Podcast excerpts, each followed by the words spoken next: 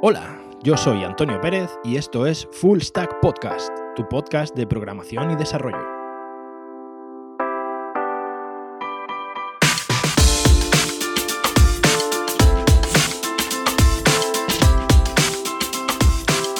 Muy buenas, bienvenidos al programa número 14 de Full Stack Podcast. Vamos a empezar este 2019 con fuerza y para ello Hoy me voy a permitir un pequeño lujo. Hoy el programa va a ser un poquito más denso de lo normal y de un nivel un poquito más, más avanzado. Eh, como todos los años, eh, desde Japón, eh, Papá Noel nos suele traer bastante regalitos y todos los años nos suele traer una nueva versión de Ruby. Sí, señores.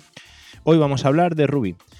El pasado día de Navidad, lo cual ya es una tradición, eh, fue la release final de Ruby 2.6. Todos los años, los que programéis con Ruby seguramente ya lo sabréis. Eh, los amigos de, la, de Ruby.org, eh, de rubylang.org, liberan la versión definitiva, la nueva evolución del lenguaje. Y este año quiero hacer un resumen de las principales características que incorpora Ruby 2.6. Eh, como todos sabéis, Ruby es un lenguaje, bueno, para los que no lo conozcáis, Ruby es un lenguaje que se centra sobre todo en la productividad de los desarrolladores.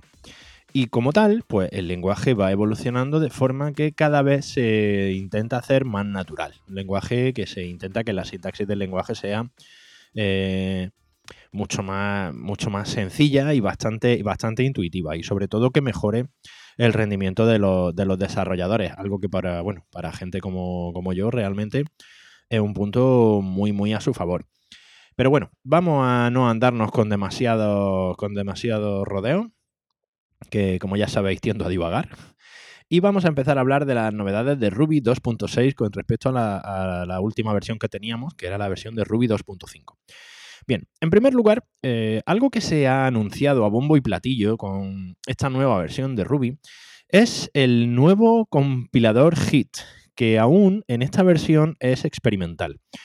Eh, no sé si conocéis los compiladores HIT. Los compiladores HIT, HIT es el acrónimo de Just in Time. Eh, esto significa que el compilador lo que hace es que va compilando el programa en tiempo de ejecución no en tiempo de, compilación. Como todo, o bueno, como no, sé si sabréis, Ruby no es un lenguaje compilado, como lo pueden ser el lenguaje C o C o Go. Estos lenguajes son lenguajes compilados. Es decir, estos lenguajes, una vez que hemos terminado de desarrollar, tenemos que compilarlos y a partir de ahí se genera un ejecutable que es lo que se, lo que se instala en el servidor y lo que la máquina entiende. Eh, Ruby, por otra parte, es un lenguaje interpretado. Los lenguajes interpretados se van ejecutando línea a línea. Es decir, nosotros el código lo subimos tal cual al servidor. Y el propio servidor es el que va ejecutando cada una de las líneas de código de Ruby, así muy resumido para que lo, para que lo entendáis. Eh, otro, otro ejemplo de lenguaje interpretado son Python o PHP. En fin, eh, Ruby, el primer punto importante es que es un lenguaje interpretado. Entonces, ¿qué es lo que pasa? Se ha añadido eh, un nuevo compilador, eh, Just in Time, que mejora el rendimiento, iba a decir la performance, el rendimiento de los programas de Ruby. Em, normalmente un, un, compilador HIT tradicional opera sobre el propio proceso.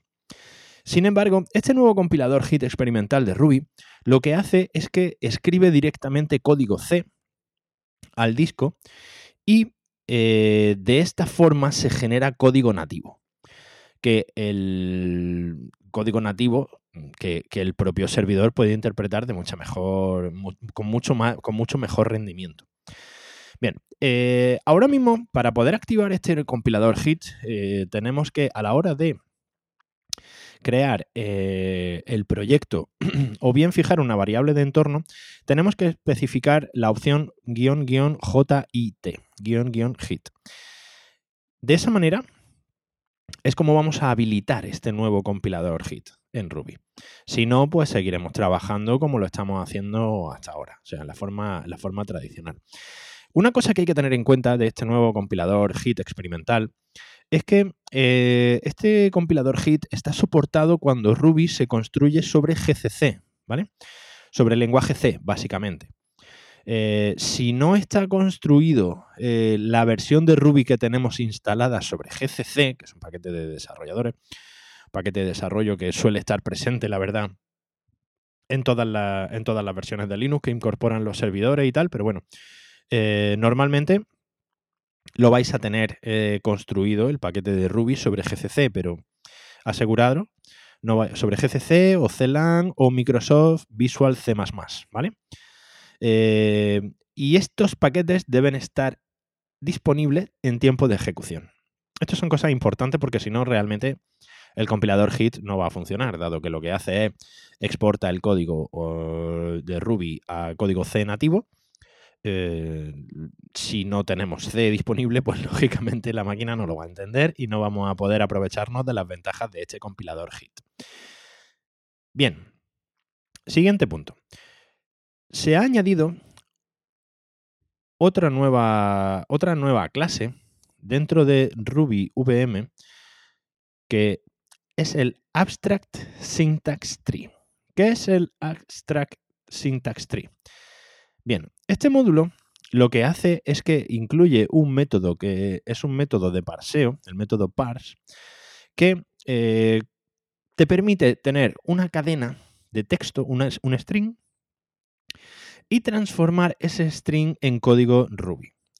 Bien, ¿cómo podemos utilizar esto? Por ejemplo, eh, este parse, file es cuando, cuando importamos un archivo. Imaginad que queremos importar un archivo que tiene código Ruby nativo dentro de nuestro proyecto o en algún momento tenemos que procesar un, archivo o, mm, o, alguna cosa así, ¿no? Entonces, eh, este método lo que hace es que simplemente coge este archivo externo, coge el string que tengamos o las cadenas de texto que tengamos en este archivo externo y las convierte en código Ruby, devolviéndonos todos los nodos de este, de este código. Esta, esta, función también es experimental a día de hoy. No sé si para vosotros pueden, pueden tener eh, alguna, alguna función interesante este tipo, de, este tipo de propiedad, este módulo nuevo, este Abstract Syntax Tree dependiente de Ruby VM, de la máquina virtual. Eh, pero bueno, también es una de, una de las principales novedades que nos brinda Ruby 2.6. Bien, hay otro punto, otro punto que normalmente eh, en ocasiones hemos utilizado, que es el, el kernel yield self. ¿Vale? Esto es una característica que ya llevaba tiempo dando, dando vueltas en Ruby y que eh, por fin le han dado una solución. Lo que han hecho en lugar ha sido añadir un, añadir un alias. Este alias es eh, almohadilla then. Con lo cual, el método kernel almohadilla yield self ahora se puede nombrar simplemente como then. Este cambio se debe sobre todo a la descriptividad de la propia palabra clave. Eh, yield self puede llevarnos a equívoco en el momento en el que pensamos que estamos trabajando sobre el contexto en el que estamos. Un modelo, por ejemplo. Self, por ejemplo, se utiliza mucho en los modelos. Sin embargo, en este caso, kernel yield self eh, no se refiere al propio contexto, sino que es un nombre simplemente de, un método, con lo cual se ha sustituido por then, que es bastante más descriptivo. Bueno, es probable que esta función no la hayáis utilizado mucho, pero bueno, es una de las principales cosas que se han añadido a esta nueva versión de Ruby. Bien, una versión, una, una, nueva característica que seguramente sí que vayáis a usar o que seguramente sí que os puede resultar interesante, es que a partir de ahora eh, los nombres de las constantes pueden empezar con un carácter que no sea una mayúscula eh, ASCII. Hasta ahora todas las constantes tenían que, el primer carácter siempre tenía que ser una mayúscula ASCII. Por convención, de hecho, las constantes en Ruby suelen ser eh, una palabra con todo mayúscula, toda escrita en mayúsculas. Bien, esa convención va a seguir exactamente igual, pero ahora ya el propio lenguaje no nos va a dar un error si la primera eh, letra no es una mayúscula ASCII. Hay gente que, por ejemplo, los nombres de las constantes le gusta empezarlas con un guion bajo, por ejemplo. Un guion bajo no es una mayúscula ASCII. Ahora ya se puede hacer. Otra de las cosas que más han llamado la atención en esta nueva versión de Ruby, en esta versión 2.6, es que se introducen los rangos sin fin. Eh, no sé si alguna vez lo habréis utilizado, por ejemplo, eh, al hacer un bucle en Ruby. Al hacer un bucle, eh, normalmente para simular este comportamiento en el que no sabemos de antemano cuál va a ser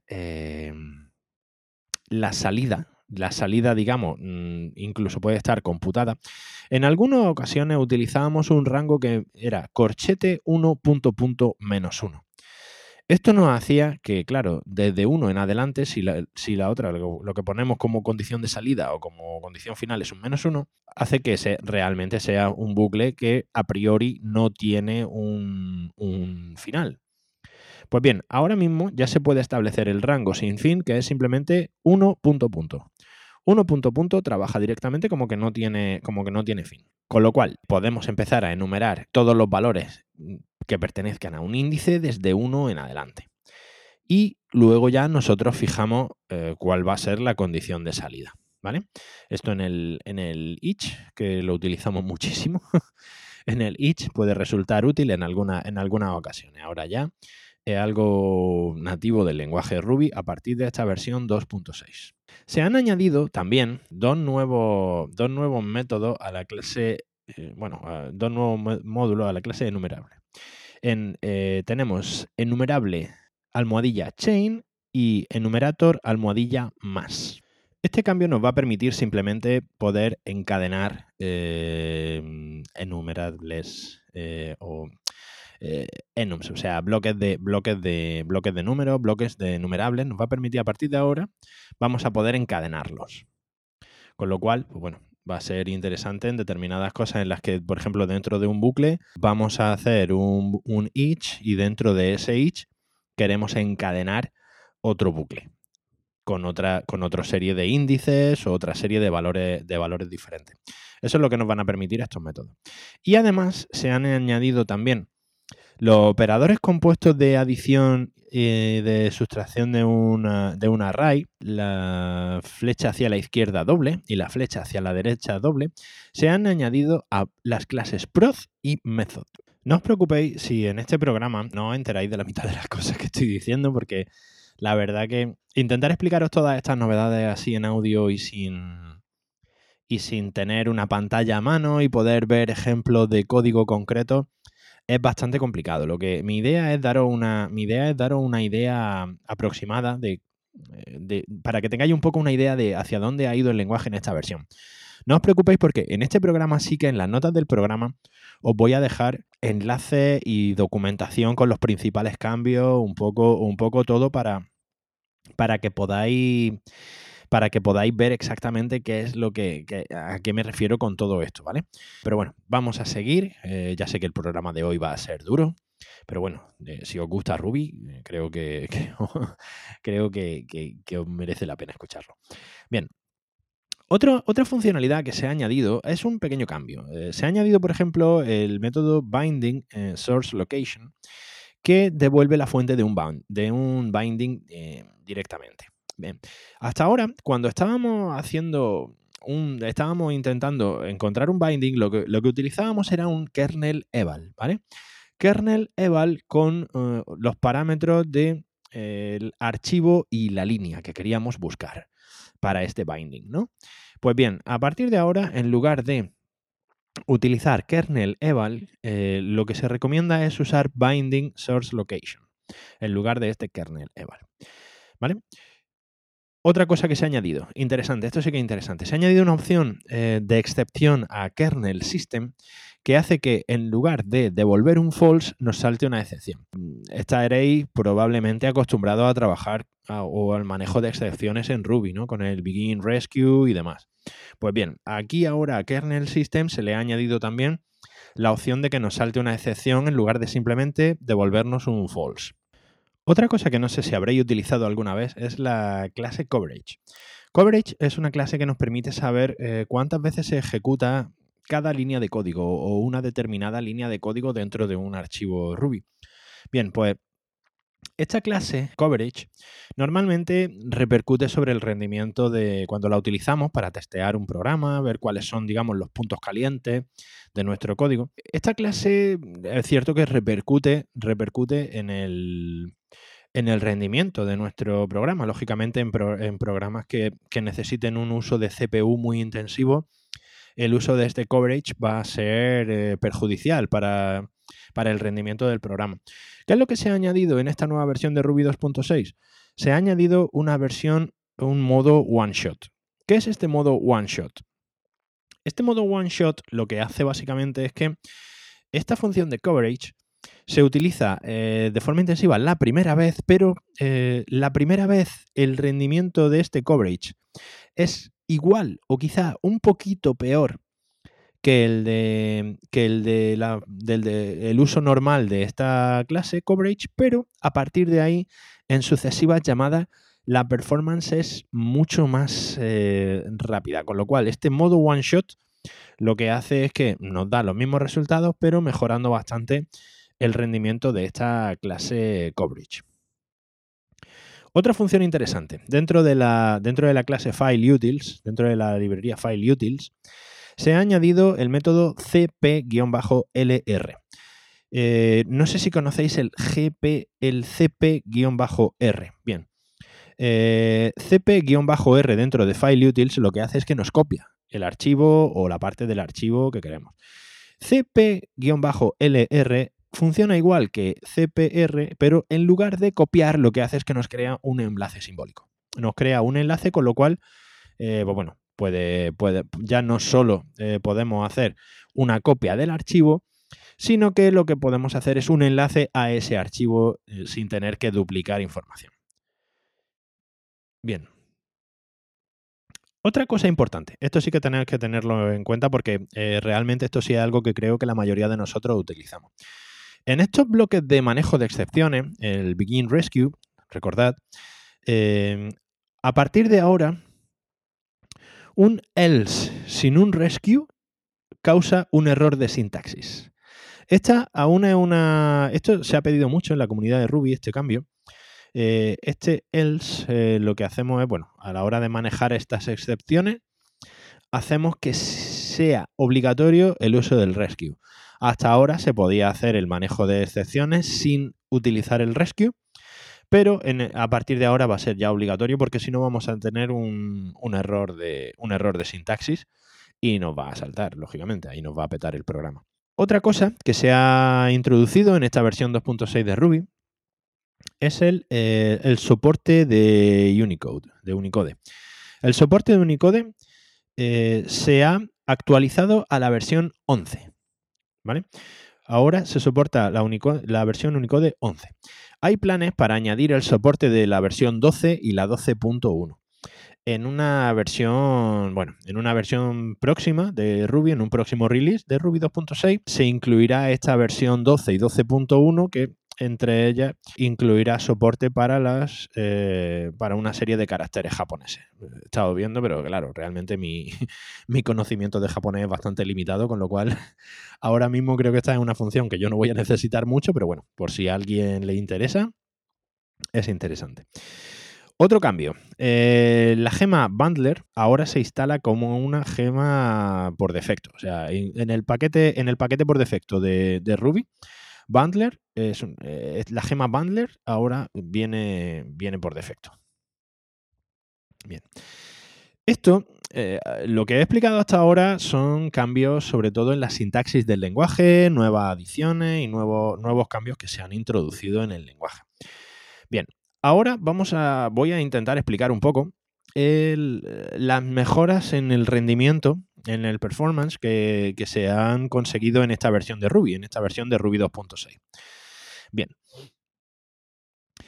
Eh, en primer lugar, se ha acelerado eh, la llamada a procedimiento, el call, call se ha eliminado, eh, en este tipo de llamadas se ha eliminado el almacenamiento temporal de, variables de, la variable de entorno safe. Esto eliminar el almacenamiento temporal de esta variable ha supuesto una mejora de, eh, en velocidad de ejecución en los benchmarks de 1.4. Ahora el código, este tipo de llamadas se ejecutan 1.4 eh, veces más rápido de lo que se estaban ejecutando hasta ahora. Bien, la llamada a los bloques, cuando los bloques, cuando el bloque se pasa como un, cuando block se pasa como un parámetro de bloque, En Ruby, en Ruby 2.6 la evaluación de bloques es hasta 2.6 veces más rápida. Y se han mejorado eh, muchísimo las rutinas de manejo de bloques introducidas en Ruby 2.5. Sabéis que a los desarrolladores de Ruby nos gusta mucho trabajar con código muy corto. o sea, los bloques realmente hacen que tengamos que escribir simplemente muchas menos líneas de código. Pues bien, el propio lenguaje está haciendo que este manejo sea cada vez más rápido, con lo cual, además de menos código, vamos a hacer que ahora este código también sea mucho más eficiente. Si podéis, utilizad bloques. El manejo de bloques en Ruby al principio cuesta un poco, pero, pero una vez que empieza a trabajar con bloques es bastante, es bastante interesante. Bien, se ha añadido otro, no sé muy bien cómo mallarlo, cómo llamarlo, eh, lo que se llama Transient Heap, el T-Heap.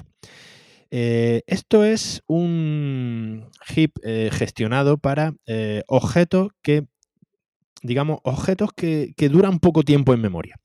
Los típicos objetos que utilizamos para, como variables auxiliares, como índices, como, no sé, todos los objetos que normalmente duran bastante poco tiempo en memoria y que eh, apuntan a clases que, digamos son apuntados por clases específicas, como puede ser un array, un hash, un objeto, un struct.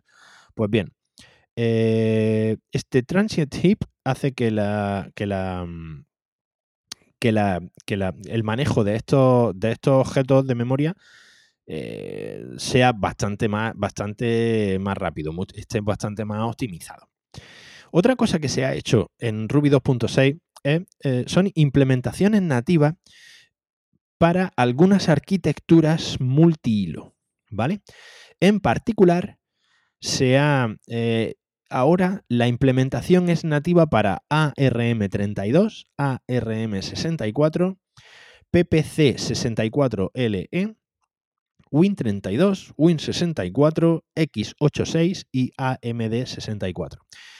Esto hace que la, que la implementación de esta rutina multiproceso, cuando estamos trabajando con múltiples hebras de proceso, con múltiples hilos, con múltiples procesos, en esta arquitectura, en ARM32 sobre todo, vemos que, se, que ahora la implementación para arquitecturas de 64 bits es totalmente nativa en Rails, con lo cual se ha implementado, se, digamos, se ha incrementado el rendimiento de este trabajo multihilo de forma realmente significativa en, en Rails. Esto no es algo que vayáis a manejar vosotros directamente, sino que simplemente vosotros vais a seguir trabajando de la misma manera que soléis hacerlo cuando creáis un job o cuando creáis un, un proceso de sidekick o algo así pero eh, por debajo el propio lenguaje va a hacer que ese proceso sea mucho más eficiente para, para estas arquitecturas en las cuales ya se ha implementado eh, esta implementación ya es nativa, ¿vale? Bien, estos son los principales cambios en las mejoras. Y bueno, estos son los principales cambios que nos presenta la versión 2.6 de Ruby. Eh, sé que este programa está quedando un poquito duro, ¿eh? sé que está quedando un poquito duro. Quizás si eres novato todo esto te echará un poquito para atrás, pero bueno. Eh, normalmente en un lenguaje como Ruby, que ya está, después de tanto tiempo ya está bastante asentado, realmente los cambios son cambios muy, muy pequeños y son cambios muy, muy específicos de algunas cosas que, que bueno, pues que sobre todo la comunidad de desarrolladores es la que va pidiendo estos cambios. Como ya os he comentado, dejaré notas y dejaré enlaces para que podáis ver todo esto eh, mucho, más, mucho más en detalle. ¿no? Todo esto lo he sacado en realidad. Yo soy, bueno, formo parte de, eh, en ocasiones contribuyo, cosas pequeñitas y bueno, normalmente me van llegando bastantes correos electrónicos con todos los issues o bugs que hay en, en rubylang.org y, y bueno, he recopilado directamente hace poco, me llegó un correo de precisamente el, jefe de desarrollo de todo esto, que es Yui Naruse. No sé cómo se pronunciará en japonés.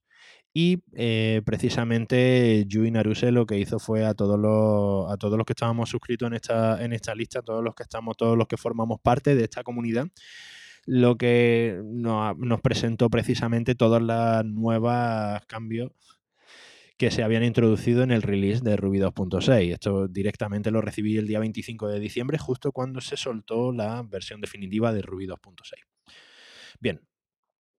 No asustéis, ya os digo, no asustéis por este programa, pero si alguno de vosotros quiere dar un pasito más y quiere investigar más en el lenguaje, eh, creo que puede, creo que también de vez en cuando hacer un programa de este tipo, aunque sea más ladrillo, porque la verdad que os acabo de soltar un ladrillo importante, soy plenamente consciente de ello. Em, creo que de vez en cuando puede ser, puede ser también interesante.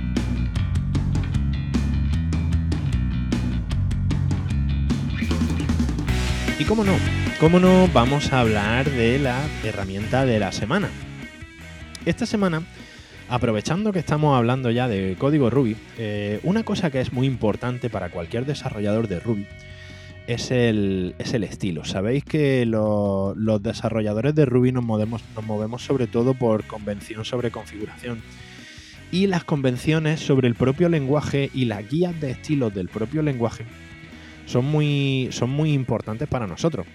Pues bien, la herramienta de esta semana precisamente es una gema para Rails que nos va a ayudar muchísimo a la hora de cuidar el estilo de nuestro código nos va a ayudar eh, a hacer eh, código mucho más que bueno que cumpla con todas las que cumpla con todas las convenciones que hay sobre la guía de estilo de, Ruby.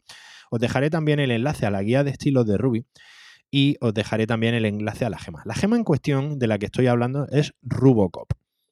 Muchos de vosotros seguramente ya conoceréis Rubocop. Eh, Rubocop yo la instalo en todos mis proyectos. Todos mis proyectos en mi IDE, cada vez que trabajo con un archivo de Ruby, eh, esta gema está instalada. ¿Qué es lo que hace esta gema? Esta gema lo que hace es que en tiempo real, mientras yo estoy escribiendo el propio código, me va avisando de cuando no estoy cumpliendo con eh, las normas, digamos, de estilo estándar. Mm, en cuanto a limpieza del código, en cuanto a utilización de la sintaxis.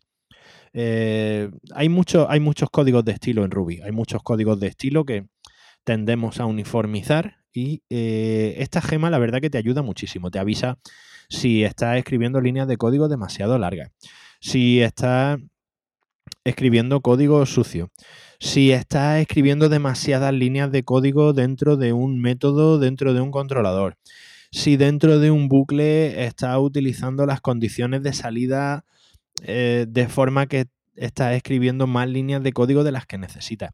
Dentro de una propia línea, incluso si está utilizando nombres de variables de forma incorrecta o todo esto, ¿no? O sea, eh, de estilo, la verdad que la gema es completísima, echarle un vistazo porque además es súper descriptiva. En cuanto te marca, yo la utilizo en Atom, por ejemplo, que es el, IDE que estoy utilizando desde hace una semana y bueno, un par de meses ya o tres. Y eh, la verdad es que me, me ayuda muchísimo desde siempre, porque es que, claro, cada una de las líneas te la marca con un puntito, como diciendo, en esta línea hay algo que falla.